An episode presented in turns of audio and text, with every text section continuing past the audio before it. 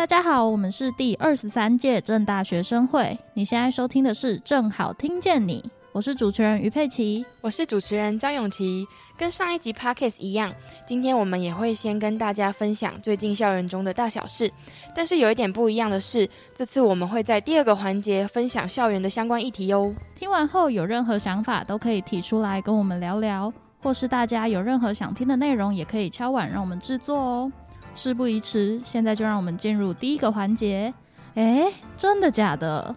哎，现在已经进入了十二月，天气慢慢的变冷了。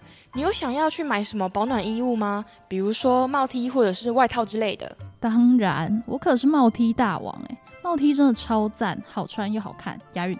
而且最近学校有一些高手在设计帽 T 哎，我觉得都蛮好看的，会让人想买的那种好看。啊，真的假的？也太酷了吧！大概是长什么样子啊？像是有一件上面的字是 No rain no pen 啊，真的讲出我的心声，拜托不要再下雨了好不好？还有那个我们正大也很了不起，也有被做成 T 恤跟帽 T，穿出去不觉得会走路有风吗？有没有风是不知道啦，但是应该会有雨，感觉真的很赞哎！而且正大终于也有好看的帽 T 了，在此感谢这些设计高手。啊，你知道最近小菊搬家离开庄久了吗？好难过哦。啊，小菊是谁啊？就是一只常常在庄酒徘徊的那只橘猫啊，它真的超可爱的。它已经五岁喽，但是它的身体比较不好，因为它是一只艾滋猫，之前也有几次生病，曾经住院过。艾滋猫，猫咪也会得艾滋吗？对啊，通常呢是因为猫咪之间会互相打架，如果它的唾液或者是血液进入伤口的话，就会染病。感染的猫咪抵抗力就会比较差。其实只要让它们吃好睡好。猫咪们都还是可以平安的长大哦，但你也知道，我们正大最不缺的就是狗了。小菊也会曾经被狗攻击过，加上它又有别的疾病，所以在经过医生的评估后，就决定帮小菊来结束浪浪的生涯，为它找一个家。哇嘞！希望小菊未来在新家可以幸福快乐，每天晒太阳跟吃好吃的罐罐，变成大菊。如果想要了解更多小菊的事情，也可以追踪 Instagram 的账号小老鼠 Little Orange。底线 NCCU 哦，哎，说完小菊吃罐罐，我现在突然肚子饿了，有没有什么好吃的啊？啊，你不是才刚吃过饭吗？好啦，我跟你讲，大概在十月底的时候啊，总务处有规划一个校园餐饮的服务计划，除了现在的热火小铺一楼的正大小吃部，还有一个很酷的行动餐车计划哦，地点在精神堡垒旁边的广场，下雨的话会移到艺文中心对面的提款机那里。目前呢是固定在每个礼拜三跟礼拜五是越南面包的餐车，只要在这两天的十一点半到下午一点去山上校区看看，就会有机会吃到来自胡志明市的主厨精心制作的餐点哦。如果你是吃素的朋友，也不必担心，因为餐车也会贩卖素食的餐点。哦，好赞！我这样是都在山上，不用下山就可以吃到热腾腾的午餐，好方便哦。啊，可是只有三跟五有吗？不用担心啦，不会让你饿到的。其实现在呢，每一天上课日都会有餐车进驻哦，日式、美式或者是意式，只要是你想要的都会有。相关资讯呢会公布在脸书的账号“正大总务不误事”，可以去看看每周的菜单，奖励一下努力学习的自己吧。哎，真的好需要抚慰哦！明明觉得期中才刚过，怎么期末考又要来了？唉，我也是觉得好累哦。但是今年的其中周呢，因为有 Kate 姐在喷水池游泳，好不容易在我跟死水一样的其中生活是激起了一点水花呢。啊，学校有喷水池哦，在哪里啊？嗯，就是校门口的那个啊。我之前也有想说，为什么叫喷水池，但明明没看过它喷水，一直到有一次早上我经过才知道他每天早上都会喷水，只是之前我都起不来看不到而已。听说有的时候阳光照进去，甚至是可以看到彩虹的哦。那个哦，可是那个喷水池很脏哎，感觉里面有各种苔藓、细菌或寄生虫之类的东西。所以为了健康着想，大家还是不要没事跳进去哦。如果想要游泳的话，学校里面其实有游泳馆可以去，就在学校东侧原本气贤楼那里。那在校园新闻播报结束前，跟大家稍微工商一下。就是十二月二十号到十二月二十二号的下午五点到晚上九点半，在四维道那边有圣诞市集哦，大家可以赶快揪亲朋好友一起来逛逛，享受圣诞气氛吧。那么接下来就进入我们议题讨论的环节。那我们这一集要介绍的主题是食农教育，你的食物是不是你的食物？你平常在学校附近都吃什么啊？有没有一些在美食沙漠的生存指南可以跟我分享啊？我平常大部分是自己煮，诶，平常会逛 Jason，有时候逛全联，其实算起来跟在外面吃没有比较便宜。嗯，那如果是这样的话，为什么你要自己煮啊？因为我讨厌自己一个人吃饭啊，而且比较卫生跟可以掌控食材的品质，吃起来也会比较安心。哎，我跟你说。我之前有想象过这些我吃的东西都是怎么来的，像是吃鸡肉啊，从鸡长大的地方中间经过了什么屠宰场、包装、运送，或是一些鱼啊是怎么被抓到处理，一直到在超市被我买到的。那你平常会特别注意说蔬菜或肉是不是有机，还是有什么产销履历吗？啊，我完全想象不到哎，没有啊，吃饭就吃饭啊，而且在外面吃的时候也根本不会标注这些东西吧。你看看，你看看，你们这些大学生哈，就是平常没有在注意这些议题，饮食观念那么薄弱，对自己吃的东西一点都不关心啊！不然你很懂吗？你来解释看看啊！没有没有，我说说怪而已啦。要解释当然是请专业的来。欢迎我们今天的来宾，对厨房的老板洪昭胜先生。洪先生在这几年一直靠着自身的努力经营永续食堂，不但发起改变学校营养午餐的五十对位计划。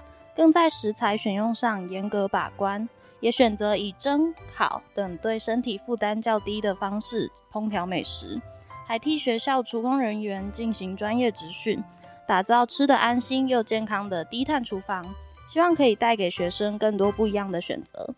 接着，洪先生也陆续在东海大学与政治大学开设餐厅。今天，我们就来和老板聊聊一些有关食农教育的议题吧。Hello，大家好。首先，想要请问老板，在正大里面开餐厅跟在外面开餐厅有什么不一样的地方吗？呃，我我觉得切成几块啦。第一个，当然正大的孩子就是很聪明，真的很聪明，然后也非常有。不同的想法，相较于我们，我们做过很多的大学嘛，在东海大学、中南大学，那我觉得正大的同学们就是更活泼、更勇于跟我们分享他们的观点。那呃，当然，如果说题目再跨一个，变成说在学校里面开一个餐厅，跟在外面开一个餐厅的话，那差别就是非常非常大的。好，我们呃，如果餐馆的同学一定都知道，你买设备要有这个折旧摊提嘛。但是你在学校里面，因为有寒暑假的关系，你本来可以用十二个月的时间来赚钱，在学校里面可能就是只能够用九个月来赚钱。那你的设备摊提的回收周期就会拉得更长。但是学校的租金呃这个租租赁合约通常不会是那么久的，所以就会造成我们很大的这个资金的这个呃营业的压力。好，那另外一个部分当然就是在学校里面，因为毕竟是呃受到比较严格的。这个管理跟规范，所以呢，在学校里面我们会有很多的这个食品安全的要求跟标准，这是跟在外面经营餐厅是不太一样的。那像呃，我们在正大经营的是一个旗舰的这个实验餐厅，跟在东海大学做学生餐厅又是不太一样的。做学生餐在大学里面做学生餐厅啊，其实大家不要想这些来服务的叔叔阿姨们是要来赚学生钱的。在学校里面呢，就好像你有五星级的标准来管理这个餐厅，但是卖的是必须要比路边摊还不如的价格，哦，否则大家就准备上迪卡看，就是又是哪一家餐厅在盘学生。但事实上不是的，就是呃，饮食是一个这个有一个基本成本的价格，它并不是说量越大就真的能够一直越便宜的，它是有个极限的。那呃，在这样子的经营环境底下，如果同学们又希望说，哎，我要选择很多，然后又要大碗又要便宜，我想这个正大的同学都是相当优秀的。这个听起来从经济学的角度来讲是有点难的啦，好，除非你真的是一个庞大的这个这个经济规模的体系，但其实学校并不是这样，而且现在是很多自由的选择。你可以点个 Uber E 到门口去去取餐，你可以自己骑着机车到文山去，甚至到市区去选择食物。那因此呢，这个在学校经营饮食其实是非常非常不容易的。所以我也要请大家对于这个在学校里面提供食物的，不只是我们，还有比方说山上校区的这个安久食堂里面啊，Bibo 啊，三哥他们好，然后我们自己政治大学的锦英楼餐厅里面的同仁都是非常非常辛苦的。对，那呃，就我常常会跟我们自己的攻读生学生讲说，如果你今天就是做饮食的老板，你希望人家怎么看待你的食物？那你今天作为一个食客的时候，你就可以用同样的观点去尊重为你提供饮食服务的人。这样，所以我想，呃，餐厅当然啦，就是这个景气好、景气不好都是会存在的一个产业。但在学校里面，我们其实这几年一直希望能够做的事情，就是让更多的同学了解到饮食的价值。对，所以诶，你们应该有看到前一阵的迪卡上多维厨房，就是被。点名了一下，说这个哎呀，这要精致又精致不起来。当然，就是精致这件事情就很有趣了，有很多层面嘛。比方说包装精致、摆盘精致，那食材精致算不算一个精致？对，所以这就是饮食嘛，就是每一个人就是一样米养百样人，每个人在家饮食习惯都不一样。那我举个例子来讲，以我们对于我们自己的精致的认知是，我们厨房里面就百分之百使用橄榄油。然后我们用的米饭是银川有机米，花莲银川有机米。我们用的蔬菜九十 percent 以上是产销履历。OK，那当然，这大家可以说，那谁叫你要用这么好的食材？对，但是因为我开我的餐厅，我当然可以选择我想要做的事情。那我觉得，其实从呃食客的角度来讲，你可以选择你想要的食物。那过去其实有过蛮大的这个论证，大家在讨论校园饮食到底该。是什么样子的一个样貌？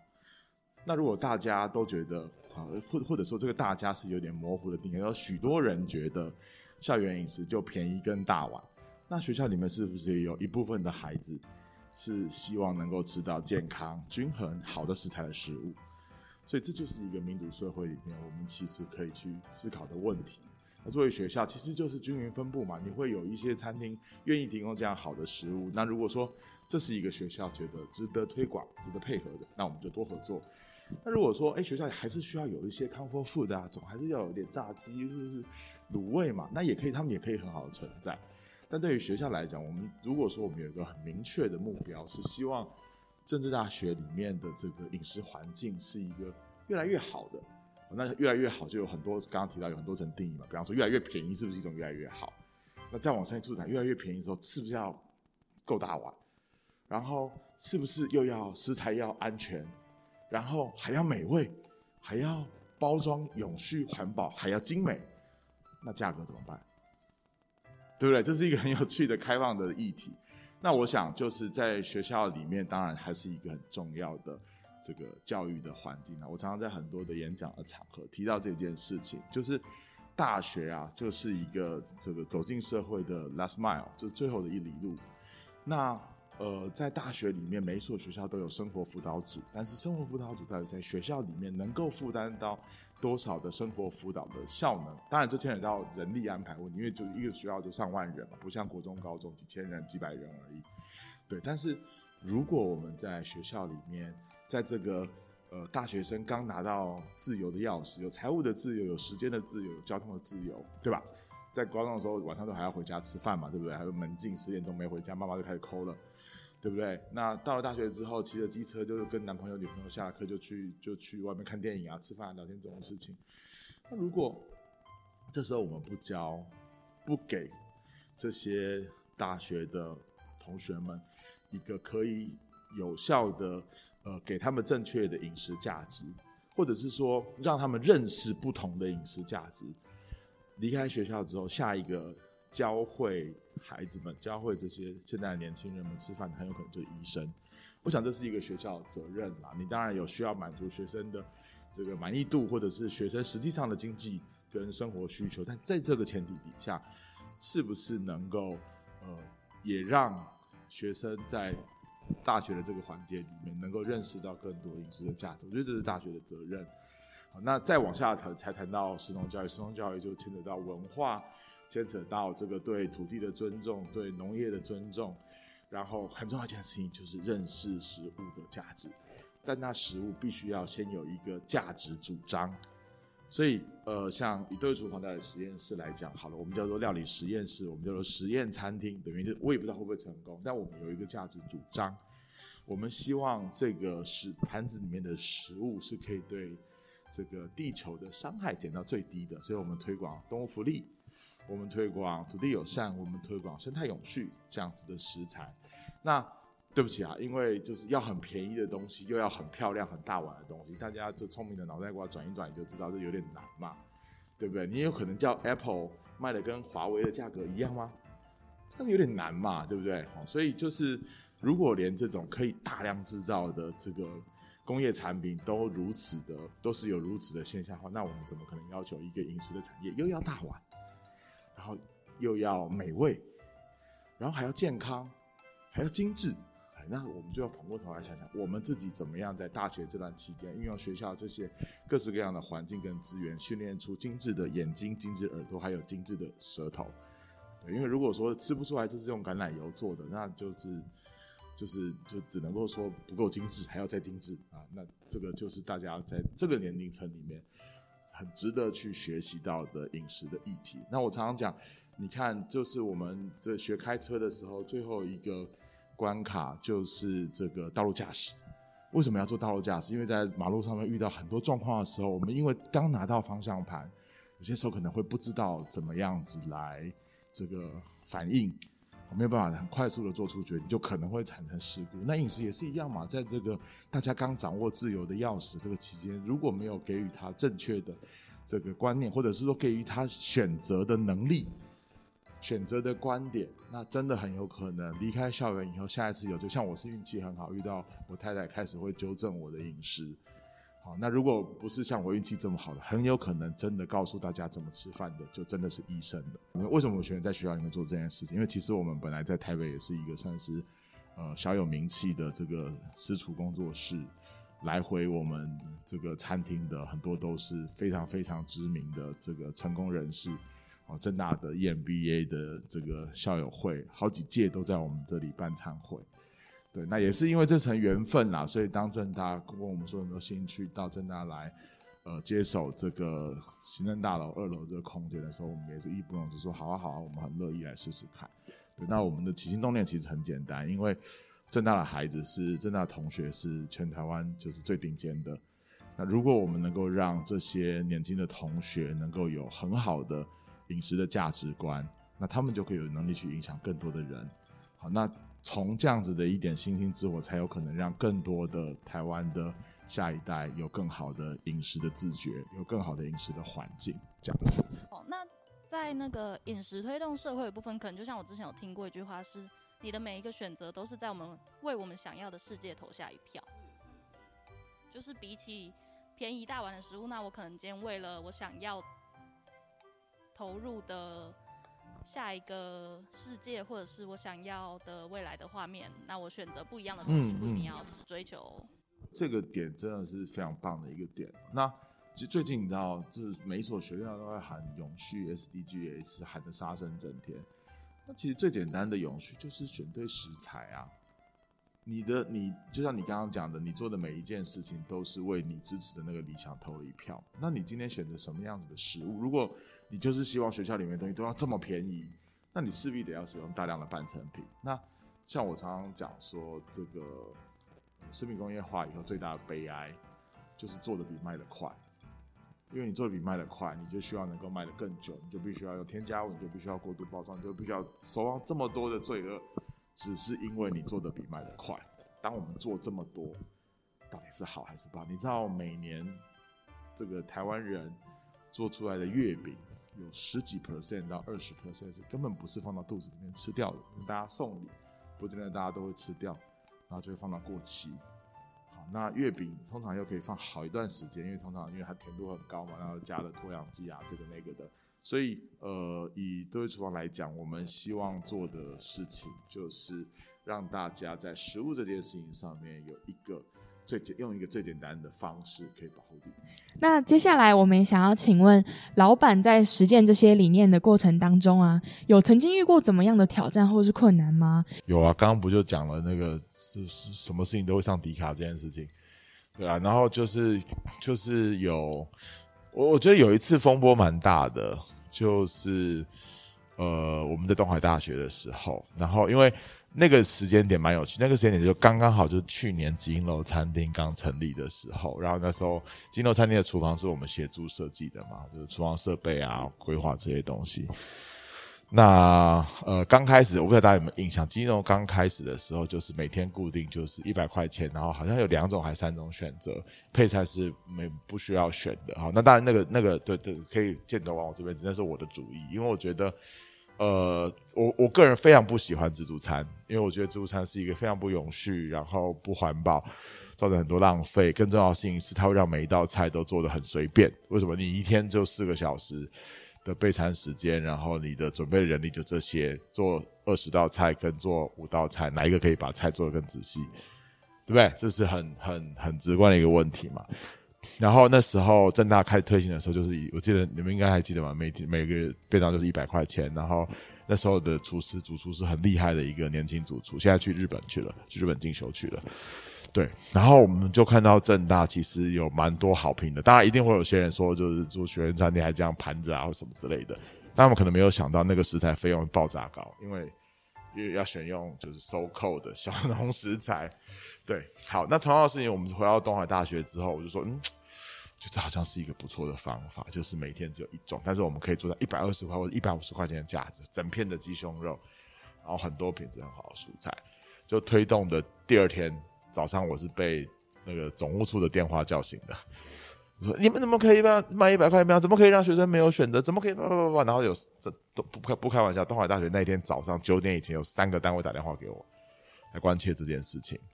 对，那我当时跟他们解释说，对我们并不是没有让学员选择，你还是有很多种主菜可以选择，但我们认为就是一天三四种这个呃，我们可以精心准备的的主菜，而且可以更大块的分量。为什么？我把我人力成本。回算在我的餐点里面，然后那个学生就拿照片拍一下，然后我左看看说，看这一百块超值啊！哎，整片的鸡胸肉，一百五十公克的鸡胸肉，哎，然后就你一百五十块钱有什么概念？就是你大概去便利商店买那个鸡胸肉，大概一点五块甚至到两块的那个分量，然后我们每一天固定有五种配菜，然后蛋是用费永斯鸡蛋酱一百，然后上面还有我们用那个黑芝麻酱做的麻酱，黑芝麻酱比那个一般芝麻酱贵很多。刚好有人就是跟我们合作推广嘛，我们就用这个来做。我说怎么看这一百块钱很超值啊？你随便去外面 Google 履历一遍，然后一百块钱买得到，我真随便。对，那就被搞翻天了。所以我就那时候就其实有点闷，就我们花了心思想要去设计这样东西。当然也可能是我们的宣传跟沟通做的没有很到位，毕竟在东海没有像你们这样子的机会，可以让很多人透过不同的媒介了解我们想要做的事情。对，所以那是一个很大的。这个刺激让我们重新检视到底我们做的事情有没有调整跟改进的空间，都是学习的。那我只能讲说，确实就是我们在很多沟通的部分是做的还不够到位的。我举个例子来讲好了，我们现在使用的面叫做不，当然现在没有卖面了，因为发现吃面的人口其实没有那么多。呃，我们用的面是屏东一个非常有名的制面厂，叫长安制面，大家可以上网 Google 一下。它是台湾大概为数剩下不多的手工日晒制面，那面真是好吃。我自己，你知道，我是一个很机车的人，我很少夸赞什么食物，我非常非常好吃。那面条真是好吃啊！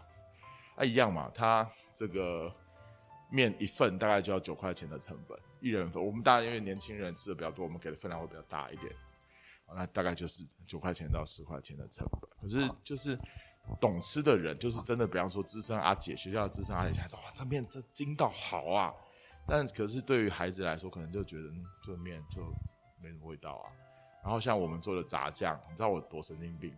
我们家的炸酱是从甜面酱开始自己做，炸酱要加甜面酱，你们知道吗？哈，我们是从这个炒甜面酱、面粉、酱油、黑豆豉。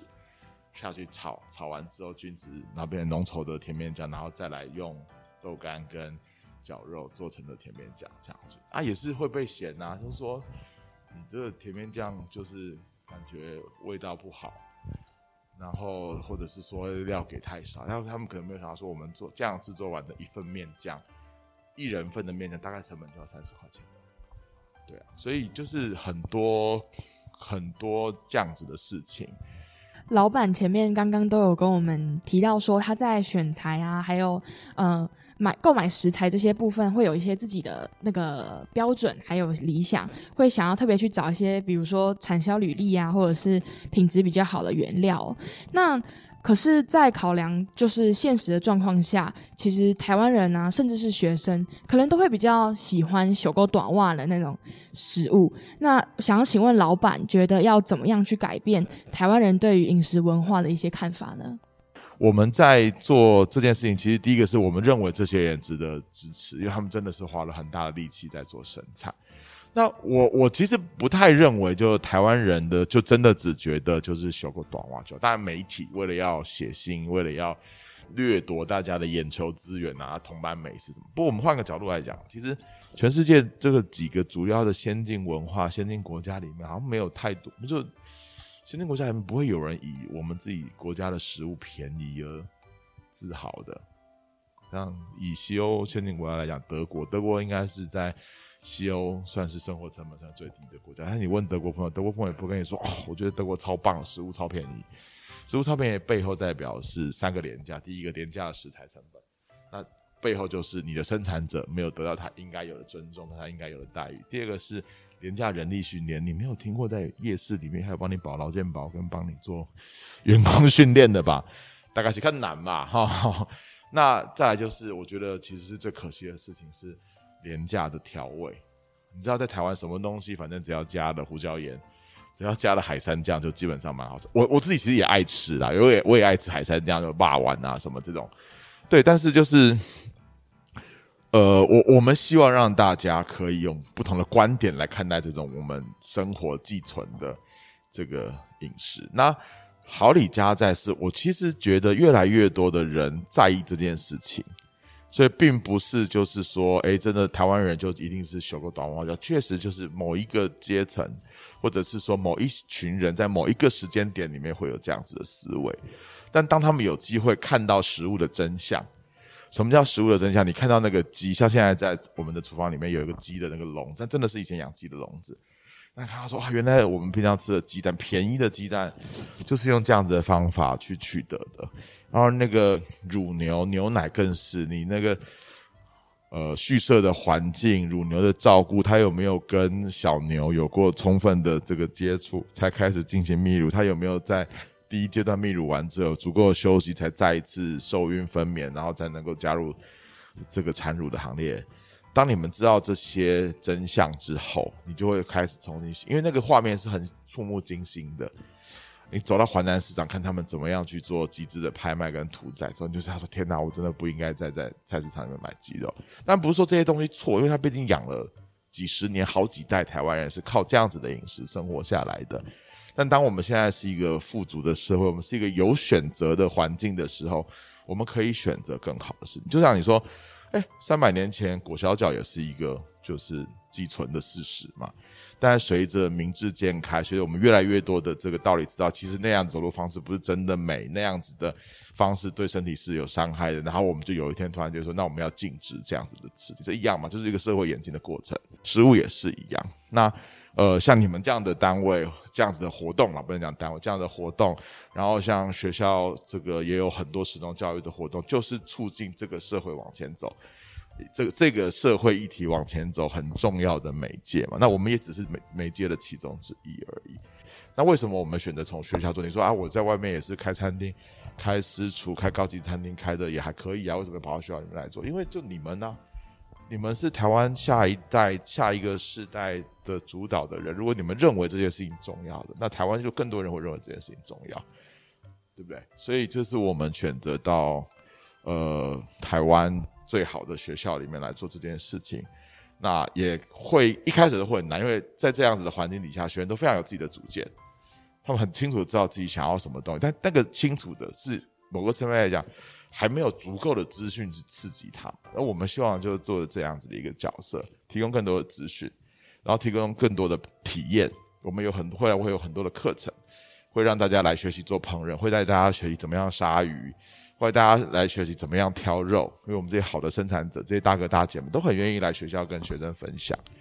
对啊，那我们就希望能够做起这样的平台。那这是难处，也是它美丽的地方。就是这是很多是不是你餐厅本业该做的事情？做这些活动可能不赚钱，但它确实能够让我们心里面想。刚刚提到你心里面想要的事情，你要用你的行动来投他一票嘛？对不对？就是我们选择投票的方式，就在学校里面做一个这样子的一个场域。最后，想要请问老板，觉得作为大学生，我们在现阶段可以做什么事情来支持友善环境跟永续生产的食品呢？我我觉得切成几块啦。第一件事情就是因为现在能够呃提供这样子餐饮的这个服务单位，相对来讲还不是那么的多，所以叫你们去选择一个。呃，食材友善的餐厅去消费，我想这有点缘木求鱼，有点太难了。那至少在你们自己，像我们也很推广，就自主文化，就你自己煮、自己做饭，因为做省钱嘛。那你就可以在这时候选择好的食材，你可以去影响你的爸爸妈妈，因为你要包红包给他们，可能比较难一点，比较辛苦一点。但你帮他买一包有机的蔬菜，你帮他买一盒台湾的产销履历的玉米笋，就几十块钱的事情。你透过这样的方式跟你们的。呃，家人朋友分享，哎，鸡蛋就是要买飞龙寺的动物福利鸡蛋。为什么？不是因为我们就是是念佛的，或者是信耶稣的，所以我们比较爱心，不是的。因为鸡好，鸡健康，你才会有好的鸡蛋可以吃，这是最基本的问题嘛。就没有人听不懂这个概念。如果大家愿意做这件事情，就从开始买好的鸡蛋，走进。卖场里面去买牛奶的时候，选择动物福利的鲜奶，就是选对食物，就是最简单而且每天都可以做的爱地球的方式。所以鼓励大家，就是可以去问一下早餐店的阿姨：你们家的鸡蛋是是住在笼子里面吗？当一个人问、两个人问、三个人问、十个人问、二十个人问、五十个人问，每一个人都问的时候，他就会去改变他的采购行为，因为他知道你们在意。而你们的在意，其实就是改变这个社会、改变这个环境最棒的一个推力。嗯，看来即便我们虽然只是学生哦，但是应该也是可以透过小小的动作，从买鸡蛋啊，或者是一些小东西开始哦，来建立一些这些永续的概念。也很谢谢老板今天愿意抽空跟我们分享这些有趣的知识，因为在这之前其实。我们大部分的人都对于饮食啊，可能没有太多的讲究，是直到今天跟老板聊过，才知道这里面原来有蕴藏了蕴藏这么多的细节跟美感。那相信透过今天的节目呢，听众们也能更了解食农教育这项环保爱地球的议题。也很谢谢老板今天的分享，真的是让我们受益匪浅。以上就是本周的正好听见你，我是主持人张永琪，我是主持人于佩琪，拜拜。